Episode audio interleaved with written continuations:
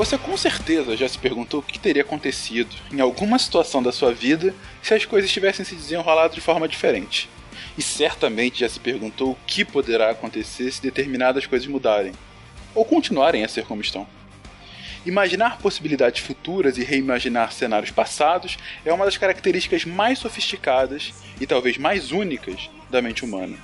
A capacidade de fazer suposições é demais é a raiz da inteligência. Todas as invenções, as descobertas, as ações e decisões que constroem a história individual e coletiva do mundo em todos os níveis, no fundo, soa respostas à mesma pergunta. Mas e se? Nessa série, essa pergunta foi e será feita inúmeras vezes. Imaginamos vários cenários em que a realidade poderia ser completamente diferente do que ela de fato é. E a partir daí, usando as ferramentas da ciência, tentamos construir esses mundos alternativos da maneira mais concreta possível. Ou não.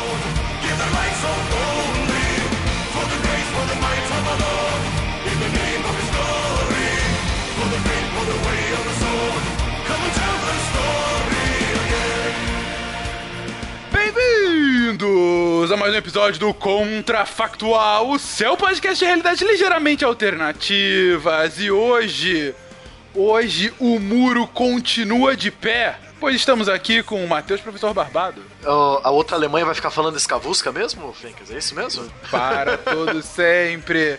Também aqui com William Spengler. De cima do muro. Como sempre. E com a estreante aqui no Contrafactual, Debbie Cabral. Oi, gente. Eu amo tanto a Alemanha que eu prefiro ter duas. Pelo menos foi o que eu achei aqui. Ah, e é isso que teremos hoje, porque, gente, e se ainda houvesse duas Alemanhas? E aí, gente, como é que seria? Meia hora.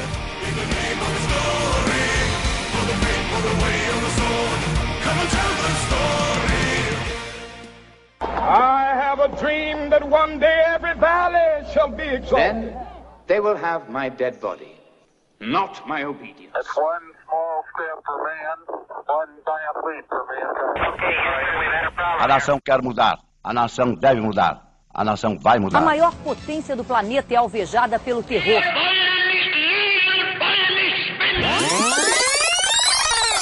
Contrafactual.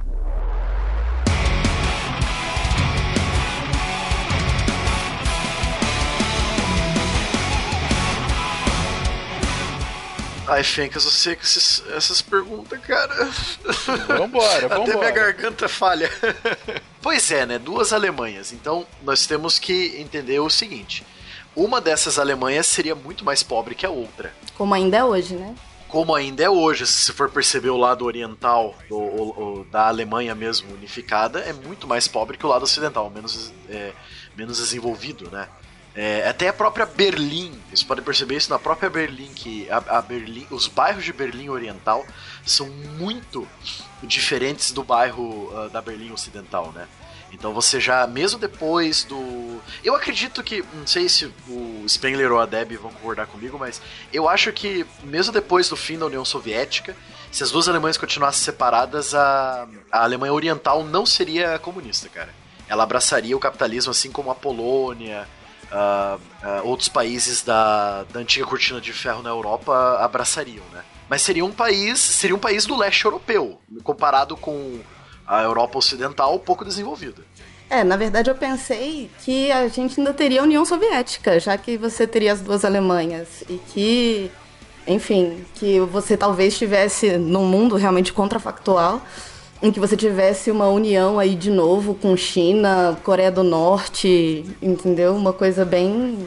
Enfim, outro mundo paralelo. ou- é, faz sentido um bloco socialista ainda existente para poder sanar as, as necessidades dessa Alemanha Oriental. Pode ser que a Guerra Fria ainda continue?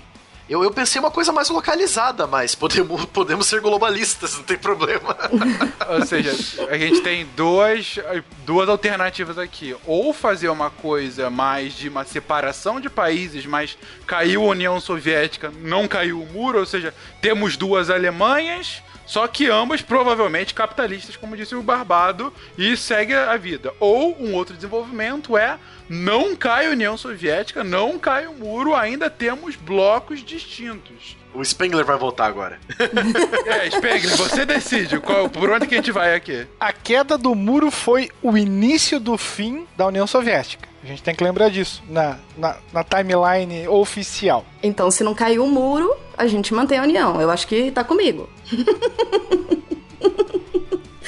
Porque assim, na real o muro não dividia a Alemanha, dividia Berlim, né? O muro estava totalmente inserido dentro do lado oriental. É, mas, mas é aquele é, o simbolismo todo, né, no caso, né? Exatamente, é, até todas as. as- bom, enfim, do- do- de quando sobe o, muro e todo aquele ideário de que subiu a cortina de ferro, né? O, o muro simboliza a própria cortina de ferro, separando o Ocidente e o Oriente, separando o capitalismo e o socialismo. Ah, mas então vamos por esse caminho que a Deb sugeriu, Will? Vamos por esse caminho de que não caiu o muro porque a cortina de ferro continua aí? Então, Puta, por mim, tudo bem também. Eu, eu não imaginava que a gente ia por esse caminho, mas esse é o contrafactual. Esse é o... Coitado do Contrafactual. Pois é, o contrafactual é uma caixinha de surpresas. Acabei de inventar essa frase agora. Vamos lá. Não caiu a União Soviética, gente. Estamos agora em 2018. Temos uma união das repúblicas socialistas soviéticas e a Deb já colocou aqui China nessa zona de influência. E aí, como é que seria essa maluquice? Ó, já que estamos indo para esse viés, eu acho que a Alemanha Oriental seria um dos países mais militarizados e mais com as fronteiras mais bem protegidas de todos, cara. Porque como ele é linha de frente, existe um, o, o Spengler pode até me ajudar com essa. Existe um é, uma planície, um planalto chamado Planalto Fulda, bem no meio da Alemanha. E esse planalto, esse planalto Fulda, ele é um dos principais caminhos, é, teoricamente falando, né? É, seria um dos principais caminhos que os tanques soviéticos invadiriam. ou os tanques soviéticos invadiriam o Ocidente, ou as forças da OTAN invadiriam o- a- as forças do, do Pacto de Varsóvia, né? Por essa, é, essa, esse planalto Fulda. Então, é, esse setor aí, que bem no meio da Alemanha, é, seria um dos setores mais militarizados de todos. Até, quiçá, até mais militarizados que a, as fronteiras entre as duas Coreias, cara.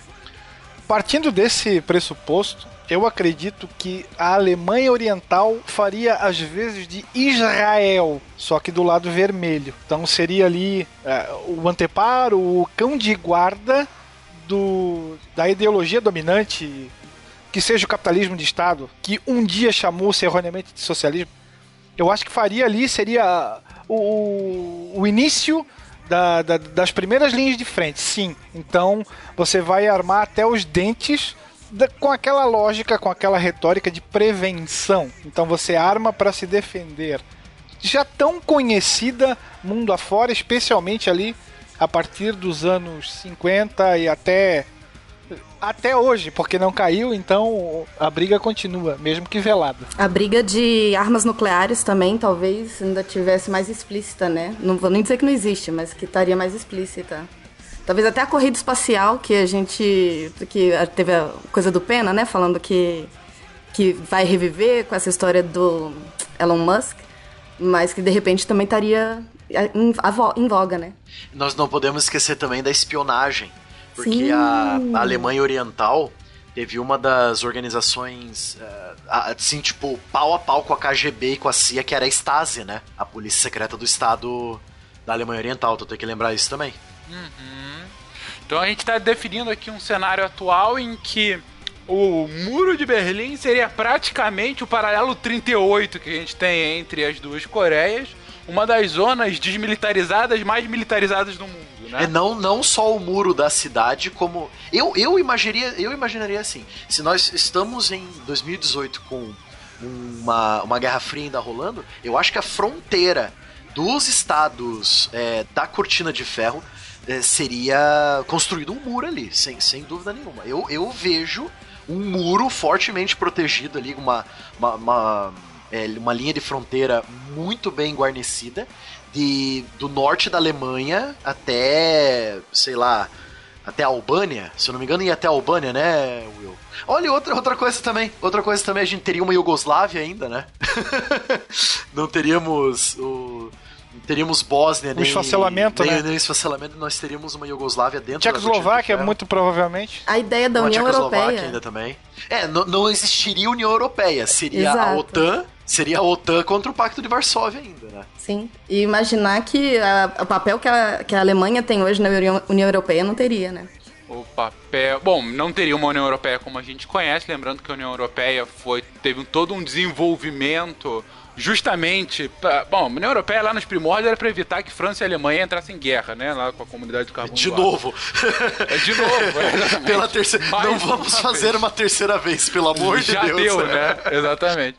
E, é- e que todos os tratados europeus que levaram a União Europeia lá no início dos anos 90 aconteceram a despeito é, antes da queda da Alemanha. É, é, da queda da- do Muro de Berlim, antes da queda do, do- do- da União Soviética. Ou seja, é possível que a gente tivesse uma União Europeia, não nos moldes atuais, não com os países atuais, sem dúvida alguma. É, mas é, aí eu concordo contigo, Deb. A questão da preponderância da Alemanha poderia ser bem mais questionável. Ou não, ou talvez justamente por conta dessa proximidade, é, a Alemanha quisesse ter algum tipo de protagonismo ainda mais, sabe? Como o bastião. Propaganda. Exatamente. E qual das duas também, né? Ou as duas teriam o mesmo peso, eu, eu, né? Eu acredito que as duas Alemanhas, ambas fossem muito mais fortes militarmente do que a- o país Alemanha é hoje. Hoje em dia, no- no- na nossa linha do tempo, a Alemanha não tem alistamento obrigatório, alistamento voluntário, né? E, mas ela tem armas modernas, tem tanques modernos, mas ela não é, é uma força de defesa federal. A Bundes, a- é Bundeswehr, alguma coisa do tipo. É a força de proteção da, da federação, né? Que a Alemanha é uma federação de estados.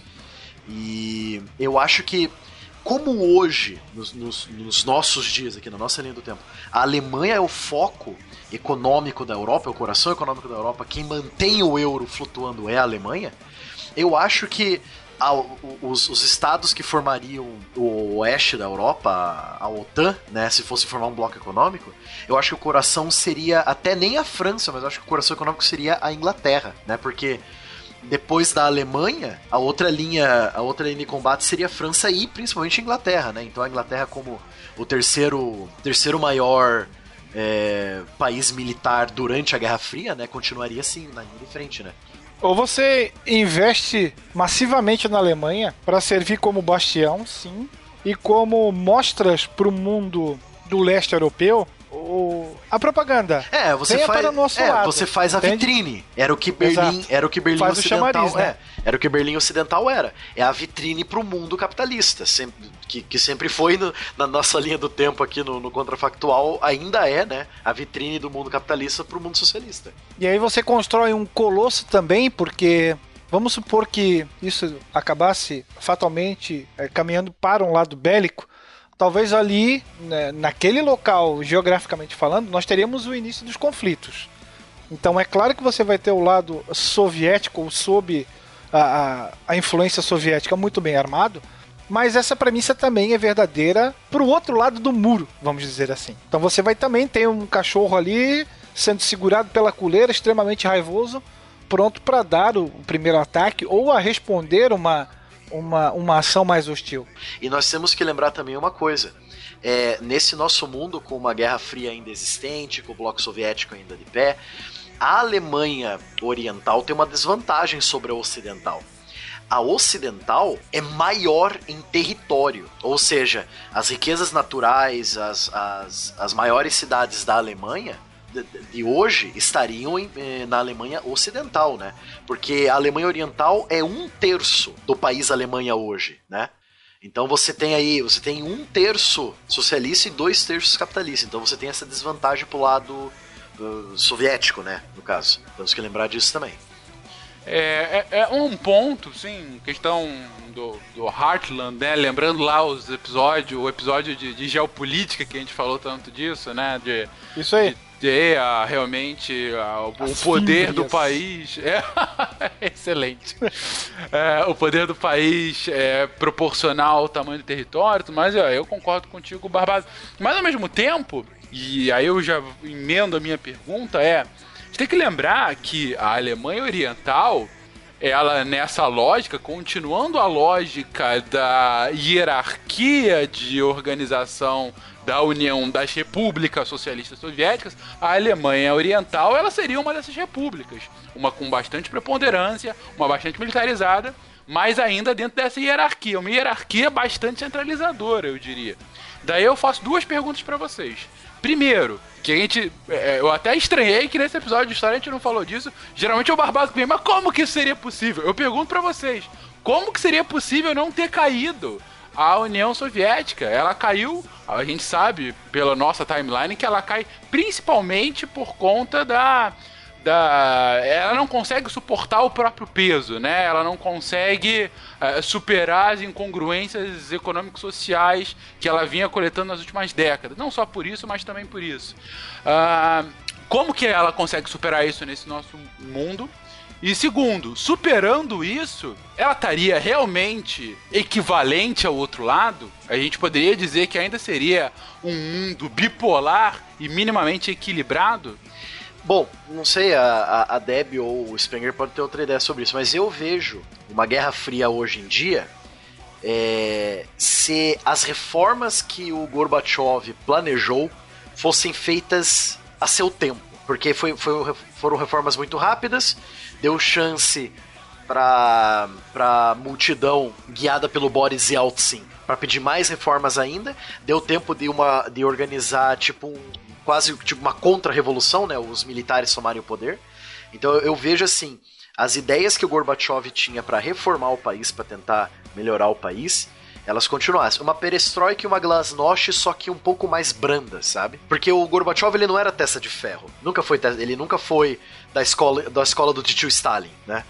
É, ele sempre foi um pouco mais brando. Então eu acredito que seria um socialismo, um, seria um governo socialista mais brando, mais ou menos como a China é hoje. É um país e dois sistemas, saca? Alguma coisa assim. É, eu concordo. Eu ia, eu ia comentar isso sobre como que as pessoas estariam vivendo lá, né, dentro desse controle. E porque a gente não está levando em consideração toda a tecnologia que a gente tem hoje o mundo globalizado com a internet, com tudo. Que a gente tem, por exemplo, esse controle né, do, do que, que pode ser acessado, do que, que não pode. Eu acho que seria muito mais difícil mesmo de manter as, as Alemanhas separadas. Mas aqui a gente tem um outro cara muito importante na jogada, que é o irmão chinês. Talvez a China venha a, a ter um papel de preponderância do outro lado. A União Soviética cai pelas suas próprias pernas, isso nós sabemos. Então nós temos uma implosão e não uma explosão. Talvez o grande irmão chinês venha com esse auxílio e aos poucos tome o papel de líder do outro Sim. bloco. E, e isso que é mais interessante. Antigamente, nos anos 50 e 60, era o titio Stalin ajudando o titio Mao Zedong na China, né? Então a China ela se espelhava num totalitarismo soviético stalinista.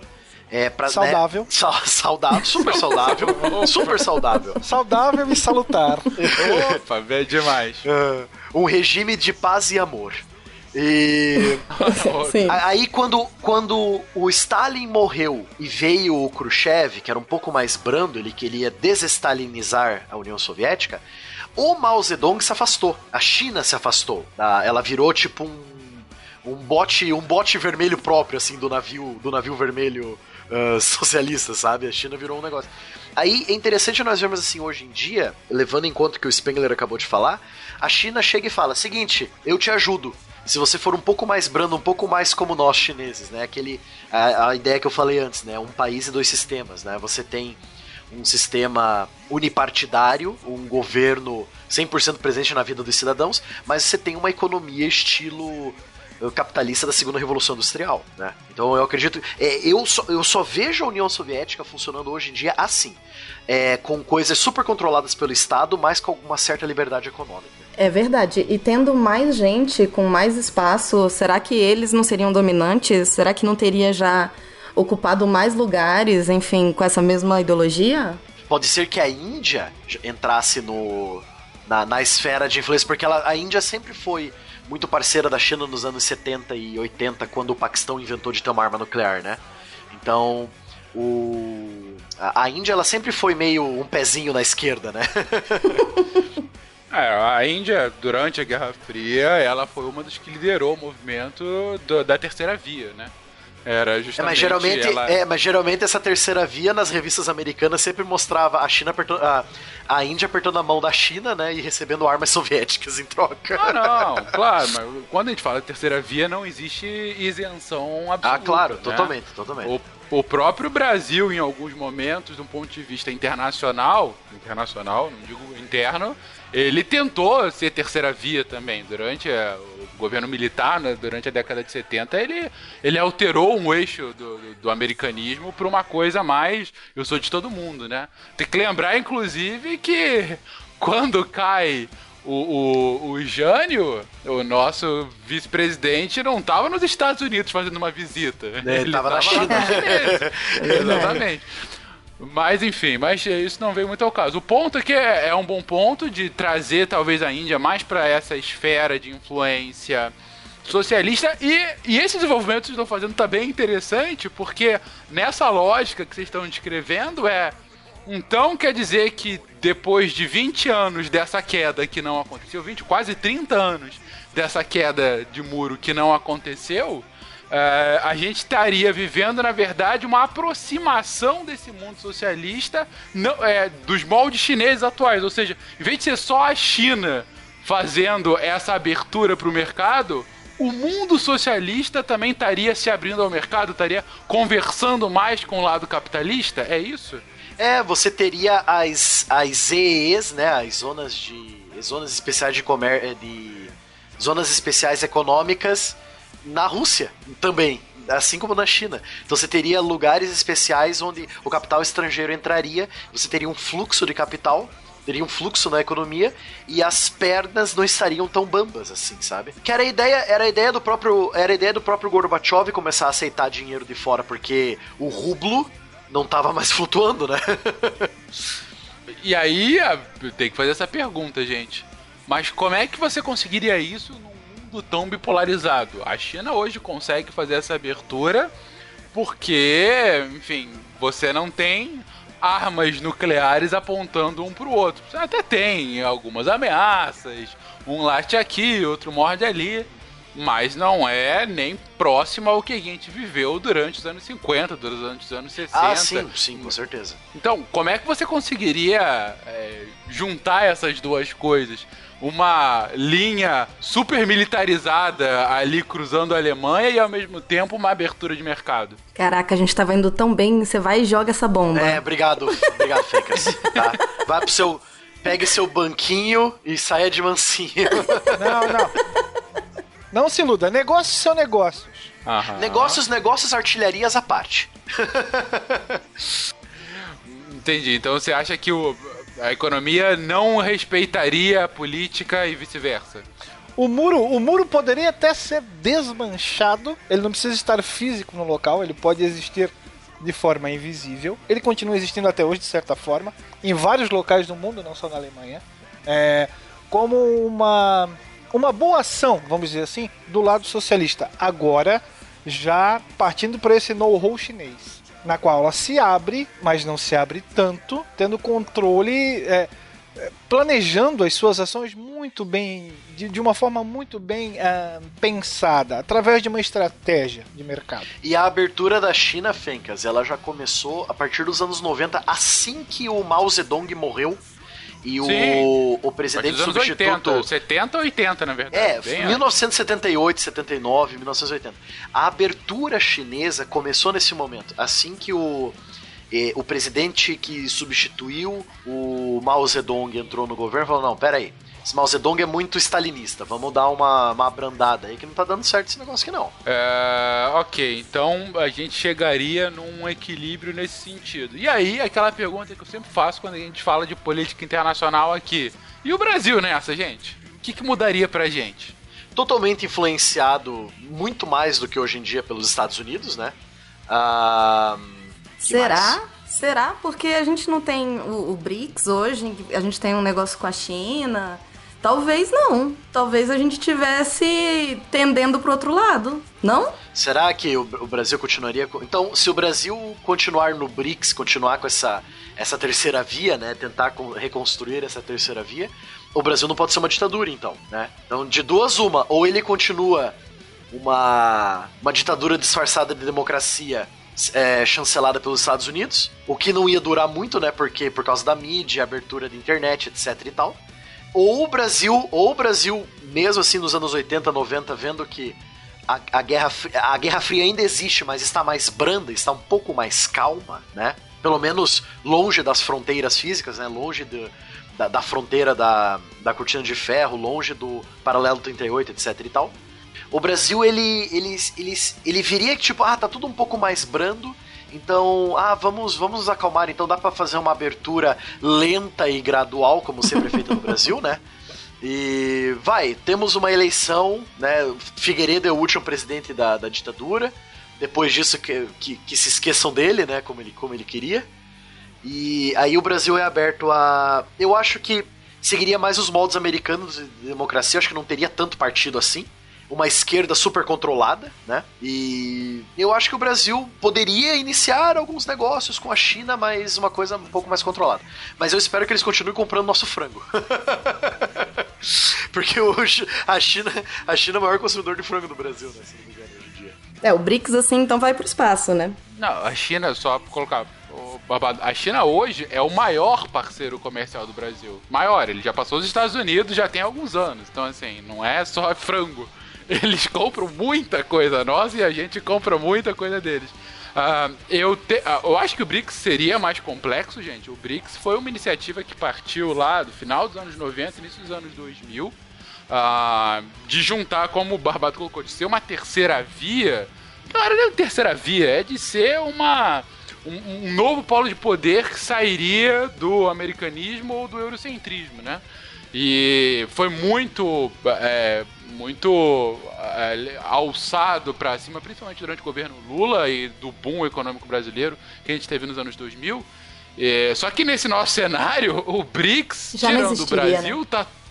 É, não, o, o- o- Rússia, Índia, China estariam todos na É, todos já têm, Soviética, todos né? já têm sua casinha, todos estão no Então, bloco mas olha a chance. Já estão lá. Olha a chance da gente estar junto nessa casinha, gente. Não, eu acho, não, não tô me fechando a isso. Eu tô perguntando, ué, vamos lá, Deb, desenvolva. Por que, que a gente sairia da influência norte-americana e se uniria? O que, que a gente ganharia com isso? Ai, para, que pergunta difícil.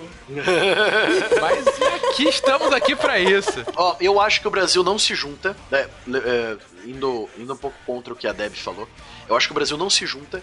Muito difícil acontecer, ainda mais. ah, é, o- ah, os Estados Unidos já perdeu Cuba, ele não vai perder outro país pro, pro Bloco Socialista, sabe? Mesmo Cuba se abrindo também agora com o governo do tio Raul Castro, né?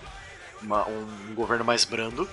O, eu acho que o Brasil não. Ele poderia fazer alguma, alguma comercialização com o bloco socialista, mas sair totalmente da chancela dos Estados Unidos e do, do eurocentrismo, eu acredito que não. Eu, eu sinceramente acredito que não. Então eu acho que se a China é o principal parceiro econômico do Brasil nesse, nessa linha do tempo que nós temos agora aqui, a linha do tempo do, do, do contrafactual aqui, né? Pode até ser, mas sair politicamente e culturalmente da chancela dos Estados Unidos é muito difícil. É, não, com certeza. Mas aí eu tô Talvez, é, talvez nós criamos, Deb, só levando em conta o que você falou, criar uma, uma outra casinha. Talvez nós criamos alguma coisa aqui no próprio. Vai que o Mercosul vai de vez, né? Vai que ele deslancha de vez. É isso que eu ia falar. Eu acho que a gente tem que pensar aí, vai para um outro contrafactual, que é pensar como é que a gente estaria nessa situação, né? Se a gente teria tido as mesmas eleições que a gente teve, como é que a gente teria saído da ditadura, enfim, pra gente poder conjecturar isso. Por que não formar uma liga, já que nós temos a OTAN, por que não a OTAS, o sul do Atlântico? Ou, Sul do ou o. Cone Sul, né? O sul do Atlântico, uma liga formada por Brasil e os países africanos? África, Não entendi qual seria.